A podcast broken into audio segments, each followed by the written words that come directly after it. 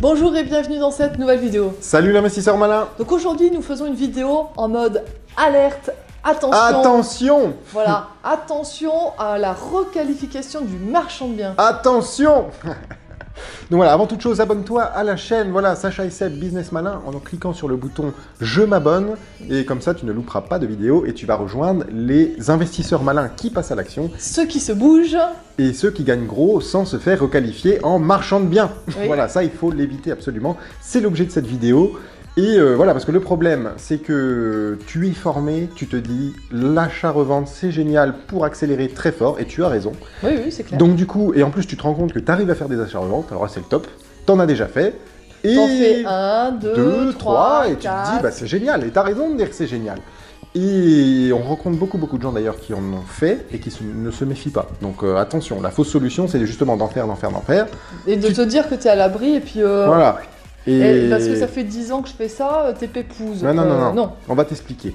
Donc, et le vrai problème, c'est justement de pouvoir faire des achats-reventes sans se faire requalifier en marchand de biens. Ouais, Ça c'est attention. ça, c'est la vraie question. C'est la vraie question et euh, t'es pas à l'abri. Attention, parce qu'en plus, dans tous les gens qu'on rencontre, personne ne se méfie vraiment. hein. Bah oui, un, c'est vrai. c'est un truc de fou. Donc, euh, donc, voilà, comment éviter ça? Déjà, ça veut dire quoi tout ça? Ça veut dire que tu... Non mais c'est vrai. oui, oui, t'as raison. Donc, euh, achat-revente, voilà, ça veut dire en gros, euh, tu achètes, tu revends avec un gros bénéfice, ou petit même d'ailleurs, enfin, tu revends avec un bénéfice. Voilà, tu le fais une fois, deux fois, trois fois, mais attention, les impôts, qu'est-ce qu'ils disent? Ils disent que si tu le fais de manière habituelle, voilà, habituelle, de façon répétée, quoi, en gros, Répété, habituel, ouais. il n'y a, pas- y a pas plus d'explications, hein. c'est-à-dire qu'il n'y a pas marqué deux ans, trois ans, euh, Mais six c'est- mois. c'est là où est tout le danger, parce que comme il y a pas- c'est pas précis, c'est euh, subjectif à l'inspecteur. Oui. Donc c'est l'inspecteur des impôts qui va dire est-ce que c'est habituel ou pas, mais finalement habituel, il n'y a pas de chiffre, ça veut rien dire. Donc euh, c'est ça la difficulté, c'est-à-dire que habituel finalement au bout de deux c'est habituel, puisque c'est répété. Oui, oui, oui, oui, tout à fait. Voilà, donc il y a ça, euh, et aussi il y a un autre aspect, c'est l'intention de spéculer, l'intention de vouloir faire un bénéfice lorsque tu as acheté le bien. Oui. Donc si tu additionnes ces deux caractères, mais qui sont quand même assez subjectifs, hein, euh, eh bien ils peuvent te requalifier en marchand de biens, et en gros tu vas payer beaucoup, beaucoup, beaucoup plus en impôts que ce que tu avais prévu. Et voilà, donc comment faire pour ne pas être requalifié en marchand de biens Bah alors déjà, il y a deux aspects, c'est euh, l'achat-revente de la résidence principale et aussi l'achat-revente du locatif. Déjà, pour parler de la résidence principale, euh, ce qui est bien, c'est d'avoir une justification fiscale. C'est-à-dire que même si tu revends, par exemple, tous les 3 ans, parce que la prescription fiscale, c'est tous les 3 ans au jour d'aujourd'hui, euh, même si tu revends tous les 3 ans, tous les 4 ans, tous les 5 ans, c'est quand même répété et habituel, surtout si tu déménages d'une rue à l'autre, par exemple, ou si tu restes dans si, la même ville si tu restes pas loin, quoi, en fait. pas loin et sur le même type de logement. Nous, on connaît quelqu'un qui a fait ça pendant 20 ans, tac, tac, tous les deux ans, et euh, il s'est fait requalifier, on lui a demandé 400 000 euros, il a fait faillite, enfin bref, le Et la le cata. problème, c'est que cette personne-là, on lui a, on lui a demandé ces 400 000 euros de redressement, quoi, en fait, euh, pas au bout de 2 ans, ni 5 ans, ni 10 ans, mais au bout de 20 ans. Ah ouais. C'est-à-dire qu'en 20 ans, il avait fait 8 ou 9 opérations, et euh, il s'est dit, ben moi, attends, ça fait 20 ans que je fais ça, j'ai pas de problème, euh, ouais, ouais, sauf Ouais. que c'est 20 ans plus tard qu'il a été requalifié marchand de biens, et euh, voilà, 400 000 euros de redressement. hein. Donc, Alors, euh, quand on parle de justification fiscale, ça veut dire quoi? Ça veut dire que par exemple, euh, je sais pas, tu as un, un appartement, une chambre, tu tombes enceinte, euh, ton enfant vient au monde, tu as besoin de plus grand. Bon, ça, ça s'explique. Oui, ça s'explique, tout à fait. Et même, imaginons, euh, tu habites sur l'île et tu trouves un travail à Bordeaux. Et ben là, c'est pareil, tu es obligé de revendre, entre guillemets, tu vas Bah pas faire oui, l'île euh, Bordeaux tous les jours pour aller bosser. Tu vas pas dire non à un contrat de travail euh, à cause de ça, quand même. Donc euh, fiscalement, c'est pareil, c'est une justification. Par contre, si tu as un appartement deux chambres, par exemple, sur l'île, et que tu prends un appartement deux, cham- deux chambres dans la banlieue, enfin à côté, quoi, et qu'en plus tu fais une plus-value euh, sur ta première résidence principale, bon, Ouais. allez, une fois ça peut peut-être passer, mais bon, pas deux Mais si tu fais ouais, 2, 3, 4 opérations, là tu t'exposes à un vrai risque. Et voilà, donc l'autre sujet sur lequel les impôts vont apprécier subjectivement euh, la chose, c'est aussi l'intention de spéculer. Est-ce que tu as envie, est-ce que tu as prévu dès le départ de vouloir faire un bénéfice? Voilà, si- sinon ça veut dire que clairement tu achètes pour revendre tel un commerçant. En fait, c'est Oui, ça un oui, marchand de biens, c'est un commerçant. Tu prévois d'acheter pour revendre plus cher et, et prendre un bénéfice. Et voilà, c'est les deux aspects caractère habituel, intention de spéculer. Après que tu négocies pour acheter, Ça, c'est normal. ça c'est normal. Que tu veuilles acheter au plus bas, c'est normal. Mais par contre, que tu te dises, moi je vais acheter euh, plus bas, ensuite je vais me faire financer et dans un an, deux ans, j'ai prévu de le revendre avec plus-value. Voilà, si c'est la seule raison d'acheter le bien, de faire une plus-value, et puis t'arrêtes pas de faire ça de manière habituelle, bah clairement t'es un commerçant, t'es un marchand de biens. Et euh, l'idée, c'est que si tu n'es pas commerçant, c'est de, en fait, euh, juridiquement, ce sera de la pure gestion patrimoniale, c'est tu gères ton patrimoine. Et, et dans, la- dans le cas de la gestion de patrimoine, tu as tout à fait le droit de bien négocier un bien, c'est logique. Oui, oui, oui. Enfin, tu vas pas faire exprès de surpayer tout ça pour pas être qualifié. Bah, c'est pareil pour le ouais. locatif. hein. Tu peux Ouais. négocier ton locatif et euh, le revendre, Mm. mais ça doit pas être le but premier. Voilà. Donc, mais déjà, si tu as une justification fiscale, comme expliquait Sacha, déjà, c'est euh, bien. Ça va, ça va. Grâce à ça, tu ne seras pas euh, requalifié en marchand de biens. Déjà, tu vas Ou alors c'est que euh, l'inspecteur est très pugnace. Voilà. Mais déjà, tu prends des bonnes précautions et, euh, et puis voilà, tu seras de, de bonne foi euh, parce que voilà, tout le monde a le droit de, de trouver un autre travail ailleurs. tout le monde a le droit de. Oui, oui, c'est. Non, mais oui. Ah ouais. Oui, oui. et donc, si tu es requalifié en marchand de biens, qu'est-ce que tu risques? Oui, c'est ça le problème, c'est que ces redressements, en plus, il est très très difficile de quantifier à l'avance combien ça va te coûter. Donc, qu'est-ce qui se passe en fait si tu es un commerçant? Eh bien voilà, en fait, le- les impôts vont recalculer un petit peu tes bénéfices, donc tes plus-values, et les mettre dans la case bénéfices industriels et commercial, tel un vrai commerçant, Mmh. puisque voilà, c'est une activité commerciale finalement.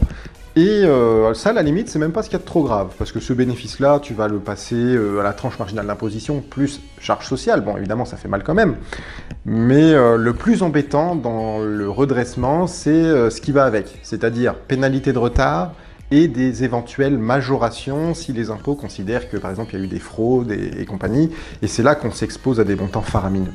Voilà. Bon, après, j'ai pas de chiffres exacts, mais euh, il y a des majorations, puis ça dépend de comment les impôts qualifient euh, la chose. hein. Ça peut être une fraude. S'ils disent que c'est une fraude fiscale, Bah Après, tu as, les- des pénalités qui se rajoutent et tout, non? Ouais, ouais, c'est ça, pénalité de retard plus euh, majoration pour fraude. T'avais un truc avec des pourcentages. Ouais, il y a 40%. J'avais, j'avais noté majoration pour fraude, 40%. Voilà. Donc, après, ils ont plusieurs pourcentages en fonction de la faute, quoi, ainsi dire. Mauvaise foi, fraude, tout ça, mais ça peut faire très mal quand on additionne tout. Donc, euh, ça peut même prendre quasiment tout le bénéfice, quoi. Et donc, euh, le fait que tu arrives en bic, ça, ça change quoi?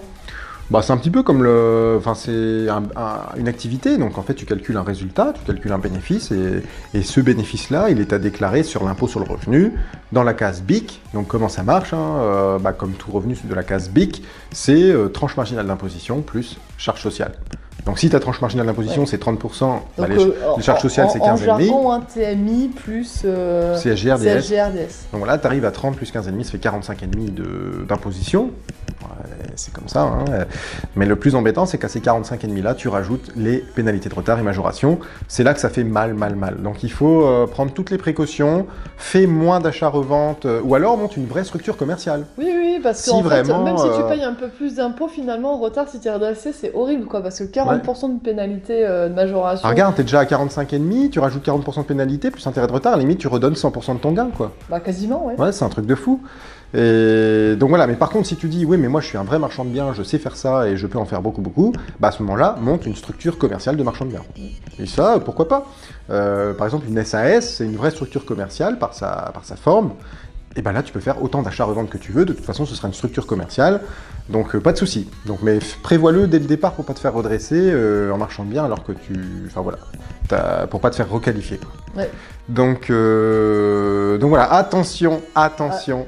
Là, c'est la, la vidéo warning. euh, Par contre, ce qui est pas mal, c'est de rester, si tu ne veux pas faire de marchand de biens professionnel, fais de la bonne gestion patrimoniale, par exemple avec des projets qui rapportent, par exemple des colocations qui cartonnent, et euh, fais, par exemple, une fois ou deux fois, mais de manière très espacée, en tant que pure gestion patrimoniale, des achats-reventes pour... Bah, on a euh, un autre exemple d'ailleurs de, de requalification euh, qui euh, ne paye pas de mine. C'est par exemple quand tu achètes un lot de garage Oui. et tu les revends un par un. Bah oui, c'est un vrai exemple euh, là dans le Nord d'une personne qui a fait ça. En plus, le bénéfice n'était vraiment pas gros. Parce que sur les garages, on va pas gagner énormément de bénéfices. euh. Donc euh, elle a acheté, euh, je crois, une quinzaine de garages. Et euh, elle a pris un petit bénéfice en les revendant à l'unité, tel un grossiste, et elle n'a pas gagné forcément une somme énorme en bout de course, mais comme il y a eu à peu près une dizaine d'opérations de revente, On lui a dit, bah regardez madame, vous avez eu 10 ventes euh, dans un laps de temps très court, vous êtes marchand de biens. oui. Et en fait, elle a dit, mais euh, pourtant, ce sont des petits montants, tout ça, mais c'est même pas une histoire de montant, là, ça a été une histoire de caractère habituel et Non de... mais en plus, je vais même dire, je vais même aller plus loin, c'est que cette dame, elle n'avait pas euh, dans l'optique de faire euh, de la plus-value là-dessus. C'est qu'en fait, à un moment donné, elle voulait se séparer de ses garages et parce que c'était plus facile de les vendre, elle les a vendus à l'unité. Oui, C'était- ça Elle a l'histoire, quand en même fait. vu qu'elle se ferait un petit bénéfice, faut pas oui, non mais plus, à la euh, base, c'était vraiment parce qu'elle avait besoin d'argent sur le coup. Donc elle Ouais. l'a vendu. euh, toi, t'as besoin de combien de garages? Ok, je t'en vends deux. Toi, t'as Puis besoin elle d'un s'est pas garage. méfiée, parce que c'est vrai que c'est des petits montants. C'est quoi prendre 1000 euros de plus-value ou C'est des petits montants, mais sauf qu'en fait, elle a fait quand même 10 opérations, mine de rien. Ouais. Donc elle s'est faite requalifier en marchand de biens. Donc voilà, c'est vraiment ça. Caractère habituel et puis aussi intention de spéculer, mais dès l'achat, logiquement. Euh, voilà. Donc bah, si tu veux aller plus loin et t'enrichir beaucoup, mais de façon patrimoniale, donc pas en marchand de biens, on te propose une heure de formation juste ci-dessous. Tu as juste à mettre ton prénom, ton adresse email. Tu vas, on te propose Quand il dit ci-dessous, c'est dans la description. dans la description. Euh, voilà, c'est une heure de formation pour apprendre à investir dans une colocation qui cartonne. Et euh, Bah, on te dit, euh, non, euh, avant de te dire, euh, like la vidéo, partage-la, commente. abonne-toi à la chaîne Et- si c'est pas fait. Attends. Ah oui, abonne-toi. Est-ce que toi, tu as euh, entendu des histoires de gens qui se sont fait requalifier? Est-ce que tu peux nous dire en commentaire ben, quelles ont été les conséquences? Est-ce que ces personnes se sont exilées parce qu'ils ne pouvaient pas payer, par exemple? Parce que ça, on connaît euh, des personnes à qui c'est arrivé. Et euh, surtout, ben, écoute, on te dit à bientôt dans notre vidéo. À très vite. Allez, salut.